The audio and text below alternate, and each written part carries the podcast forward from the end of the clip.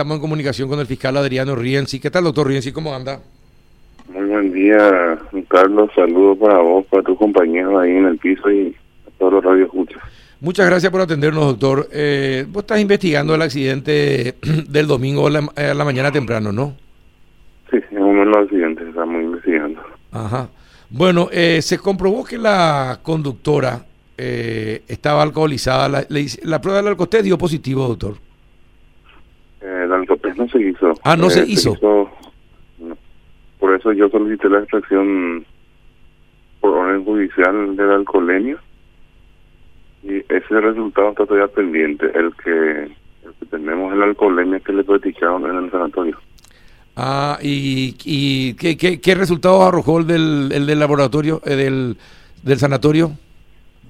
Y positivo, Positivo. Eh, ¿Y con, cu- cuán- con cuánto alcohol encima? 100 0,126. 0,126. Eh, ahora, doctor, y ella ya está imputada y hay orden eh, privativa de libertad en contra de ella. Ella tuvo, eh, en mi primer momento de la intervención, desde las 7 de la mañana, tuvo orden de detención, eh, aunque esté en el sanatorio, está un guardia policial ahí destinado para cuando le den de alta, ¿verdad? Y el juez penal de Antilla hizo su audiencia el 242 y te, no, todavía no me notificaron de la resolución, pero le habrán puesto, le habrán puesto ya la medida eh, precautelar que tiene que tener, ¿verdad? Eh, ¿Ella brindó algún tipo de declaración a la policía o a la fiscalía? Esa estuvo, Se abstuvo. esa Hasta el momento, solamente las imágenes eh, que se ven en, en, en algunas cámaras es lo que se tiene sobre el del, del, del accidente. Ok, esas imágenes que están corriendo por las redes sociales son muy fuertes, No, pero terrible. nosotros no tenemos todavía en la carpeta fiscal. Eh, eh, están corriendo a nivel de redes sociales. Sí, sí, no, terrible, terrible, porque una velocidad, se nota una velocidad excesiva, entra en el carril contrario, va y embiste directamente eh, y, y- y choca y después se queda, no tumbó, eh, queda otra vez sobre la pista, sobre sus ruedas y con la joven madre, eh, ella, la, la joven murió al instante, ¿no? Por, según lo que se ve en, en, en esos videos, es lo que se presume. ¿eh? Qué pena. Según lo que se ve en esos videos, es lo que se presume, pero según lo que dijo la forense que se constituyó en ese momento, eh, dio un tiempo de muerte de, de dos horas, De dos horas. en el momento del levantamiento. Exacto. Que se presume que fue instantáneo. Ahora, ¿y cuál es la imputación en contra la joven, doctor?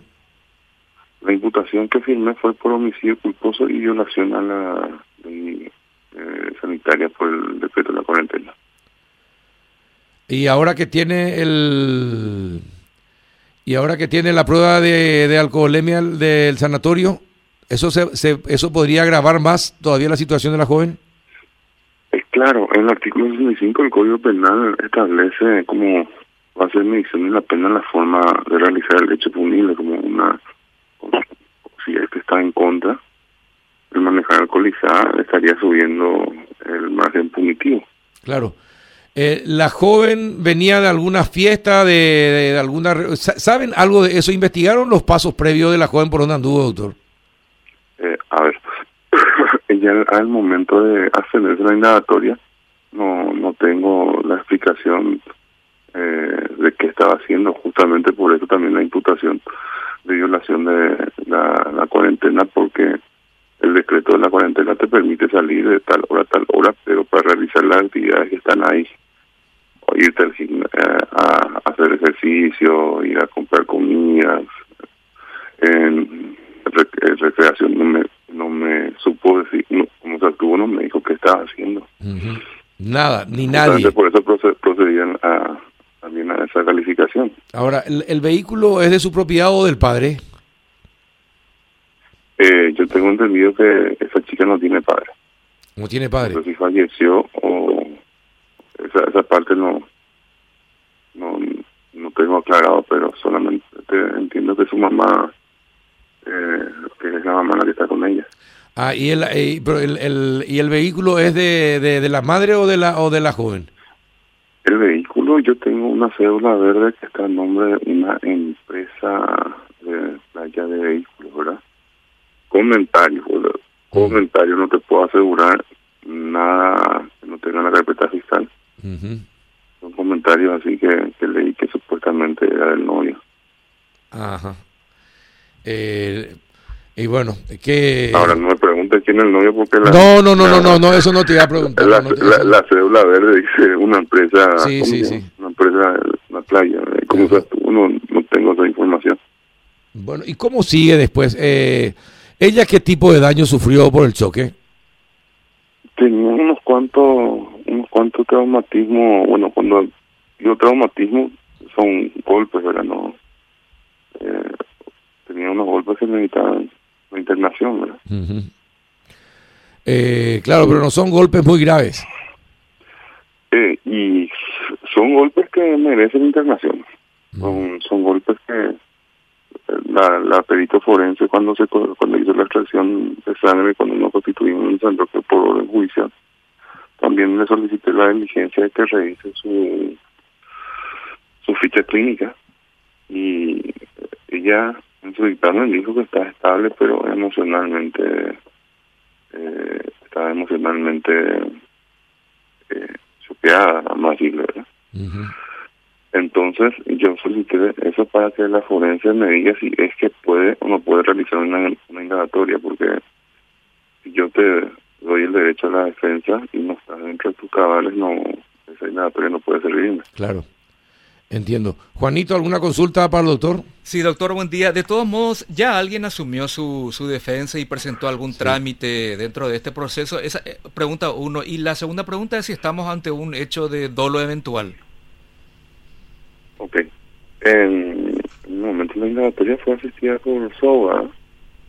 Ayer en redes sociales, que la abogada de la, de la víctima, de la familia de la víctima, dijo que se comunicó con un abogado. Sí. Y ahí ya me descoloqué, como se diría, no me, me conozco yo a ese abogado. En, en una carpeta fiscal obra nada más que eh, los actos de, de, la colega de la abogada que está que, que ejerció su defensa en el momento de la extracción en el momento de la de la indagatoria ¿verdad? En, en cuanto a la segunda pregunta el dolor eventual eh, es una pregunta que me están haciendo todos los colegas eh, tuyos uh -huh. y es un, un lindo debate que se tiene que instaurar a nivel jurídico no solamente a nivel social porque el dolo eventual en un accidente de tránsito es muy difícil de comprobar. ¿Por qué?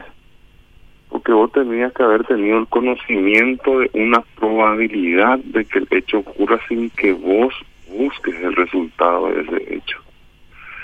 Y para eso tu conducta no tendría, o tu, tu decisión no tendría que estar, vamos a decir, viciada.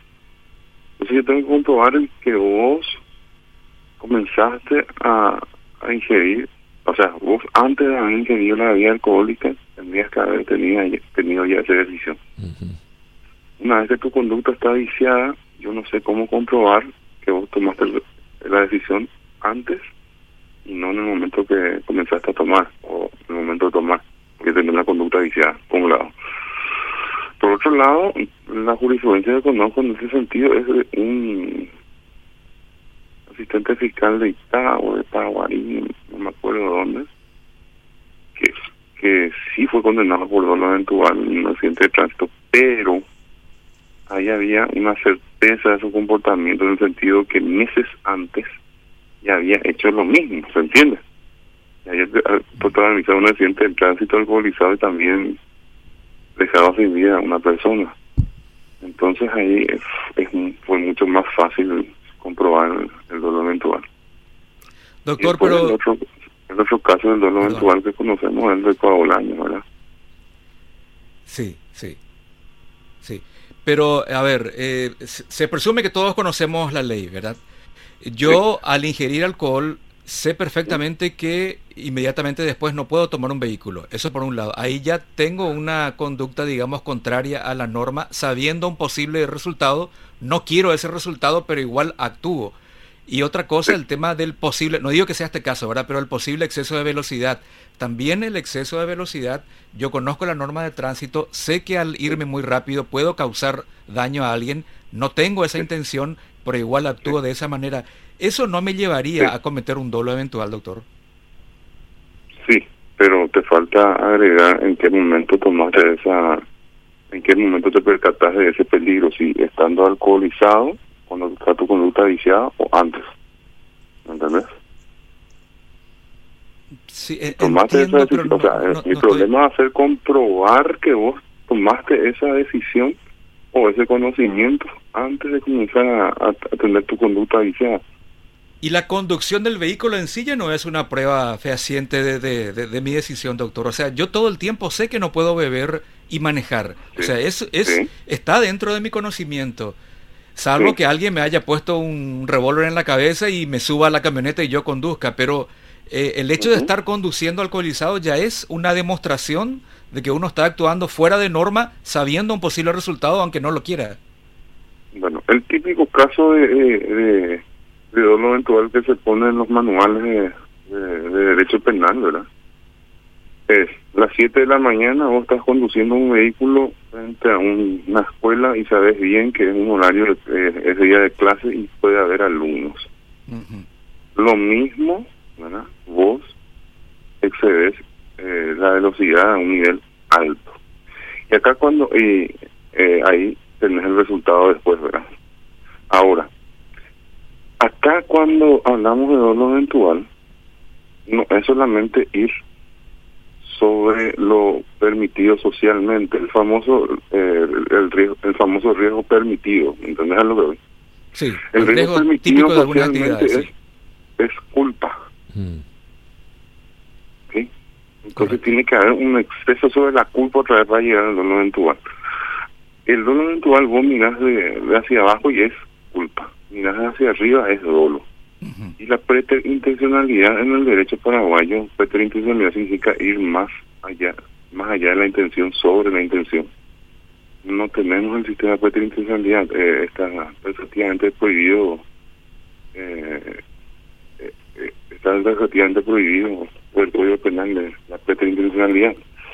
O sea, yo me voy contigo, eh, tenemos una gresca y yo te quiero empujar nada más. Y al empujar y vos te caes y te pegas la, por el canto de, de la vereda, por ejemplo, ¿verdad? Sí. Y ahí ocurre tu muerte. O sea, mi intención no fue matarte, sino en parte. Entonces, doctrinariamente, doctrinariamente no hay una, defini una, una definición de diferencia entre dolo eventual y preterintencionalidad, porque eh, que, más que una muy delgada línea. Muy delgada línea que, como te dije, te hace de un lado como culpa, de otro lado como dolo. Y no podemos hablar de la preterintencionalidad porque no existe nuestro derecho. Ahora, doctor, una, una cuestión. Ante todo esto que ustedes están hablando, eh, y ante el- la certeza de que nadie puede decir que desconoce la ley y la norma, Sí. Eh, ¿a cuánto es la pena que se expone teniendo en cuenta lo- las dos posibilidades que existen, eh, doctor? ¿A cuánto tiempo de pena se expone esta joven? Bueno, por homicidio culposo es cinco años. Y por la, como está el artículo 70 de la del Código Penal que, que habla sobre eh, concurrencia de calificación de hechos punibles por un mismo hecho, o sea que realizaste el hecho y tiene dos calificaciones en el Código Penal, eh, se puede elevar la pena hasta la mitad de la más grave, o sea, dos años y medio más sería. Sería siete años y medio, entonces una expectativa de pena en un juicio oral y público con esta calificación. Como yo le dije a tu colega, el tema del dolor eventual, yo no tengo ningún inconveniente como, como investigador, docente, ¿verdad? De- de- y como fiscal, ¿verdad? Que tengo que recibir todas las pruebas durante toda la etapa investigativa y luego valorar eso. Sí, eh, tiene razón. El tema es que eh, tiene sus riesgos eh, y, y, hay que pagar las responsabilidades cuando uno con alcohol encima, a sabiendas de que eso no está permitido, lo hace, ocasiona un accidente y mata a una persona. Eh, hay veces que hay veces que me, da la impresión a mí, ustedes son los abogados, yo no, pero hay veces que tengo la impresión de que muchas de las penas son demasiado benévolas con aquellos que cometen los delitos matan a las personas, aunque sea por accidente. Eh, aunque sea por accidente y manejando borracho. Eh, me parece que la vida es tan importante que cinco años, dos años y medio no son nada ante lo que se perdió eh, por, una, por irresponsabilidad. tenemos un problema, un problema político normativo en el sentido de que exposición al peligro del tránsito terrestre. Está sancionado en el Código Penal, pero te la norma 1600 de falta gravísima no está regulado y la Corte Suprema de Justicia y eso expidió una existe una laguna legal normativa por derivación y no podemos aplicar. Exacto, sí, no, no, mire, lo que usted está diciendo es a lo que recurren los abogados vivos, a esa laguna, a esa laguna legal que usted menciona. Sí, Gracias por lo de No, no, no, pero, pero eh, es así, porque mire, eh, eh, exactamente lo que usted me, esto que usted me está diciendo es un mensaje que me llegó exactamente hace 12 segundos. Antes de que usted, exactamente, van a acudir, van a apelar a esa laguna legal que existe. Y, de, y, y, mira, me leí eso y usted me repite lo mismo. Me parece que usted lee, todo lo que me llega. No, no, no, no, lo que pasa es que a, la práctica continua de, la función de fiscal, eh, todos los hechos de exposición al peligro del tránsito terrestre que fue, que por más que se hayan imputado antes de la sentencia de la Corte de, esta casación que salió, posteriormente ya por más que haya pedido criterio, suspensión, han solicitado la elevación a juicio oral y público como para condenar a la persona, se da ya un sobreseimiento definitivo por esa nueva interpretación y es un problema ya político normativo, ¿verdad? De que tendría que llenarse ese vacío legal. ¿Por qué? Porque el artículo, no acuerdo si 10 o 12 del Código Procesal Penal prohíbe una interpretación extensiva o más allá de lo que dispone efectivamente la norma. Para, cuando va a ser en contra del procesado, si es a su favor, sí, pero en contra no. Una, una consulta, doctor, una consulta. ¿La madre de la joven es magistrada? No. ¿No? No, no es. Ya escuché muchas versiones Exacto, también. Sí, sí, sí, Entonces, para aclarar, no es magistrada.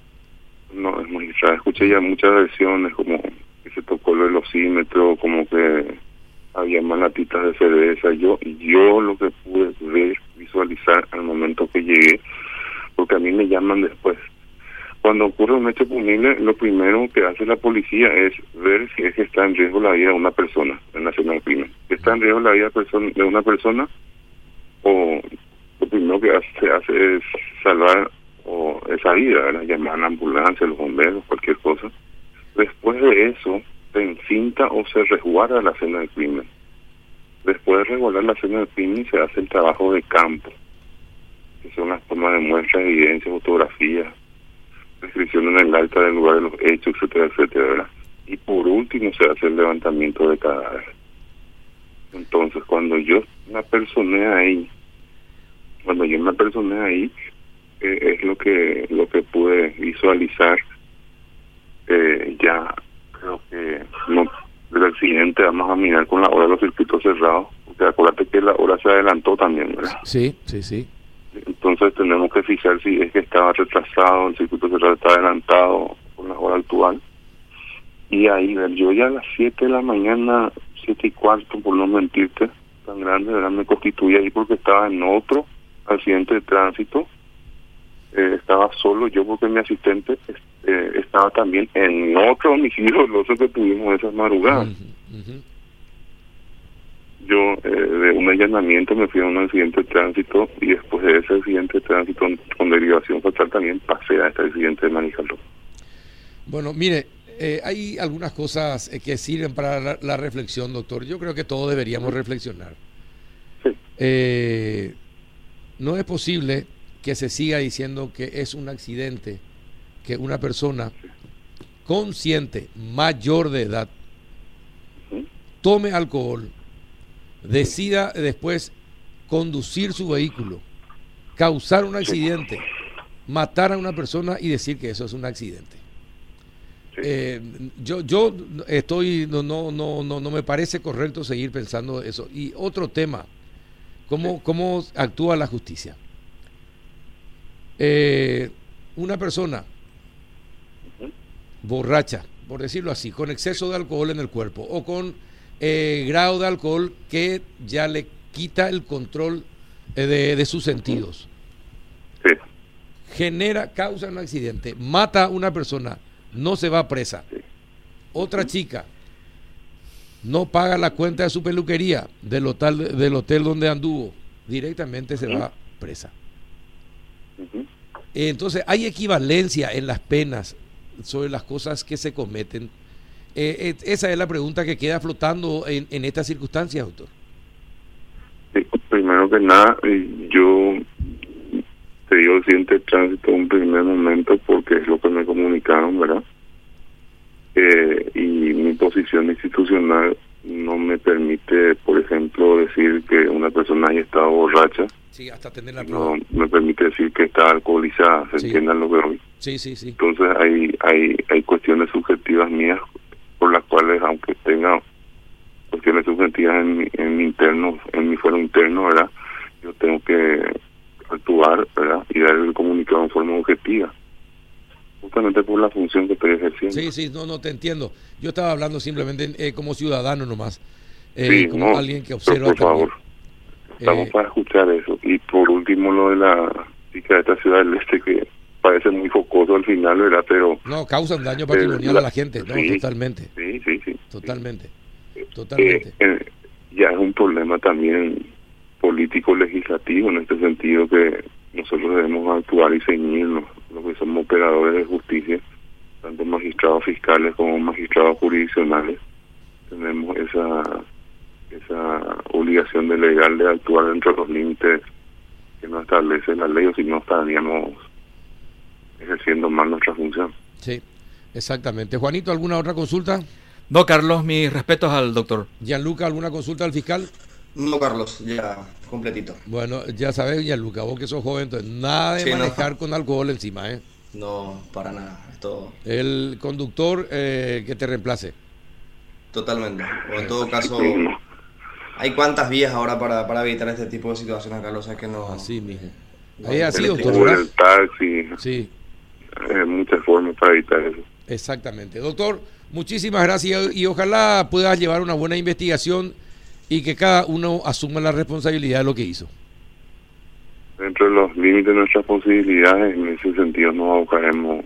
Carlos, muchas gracias por comunicarse conmigo. No, al contrario, gracias por atendernos, doctor Fuerza.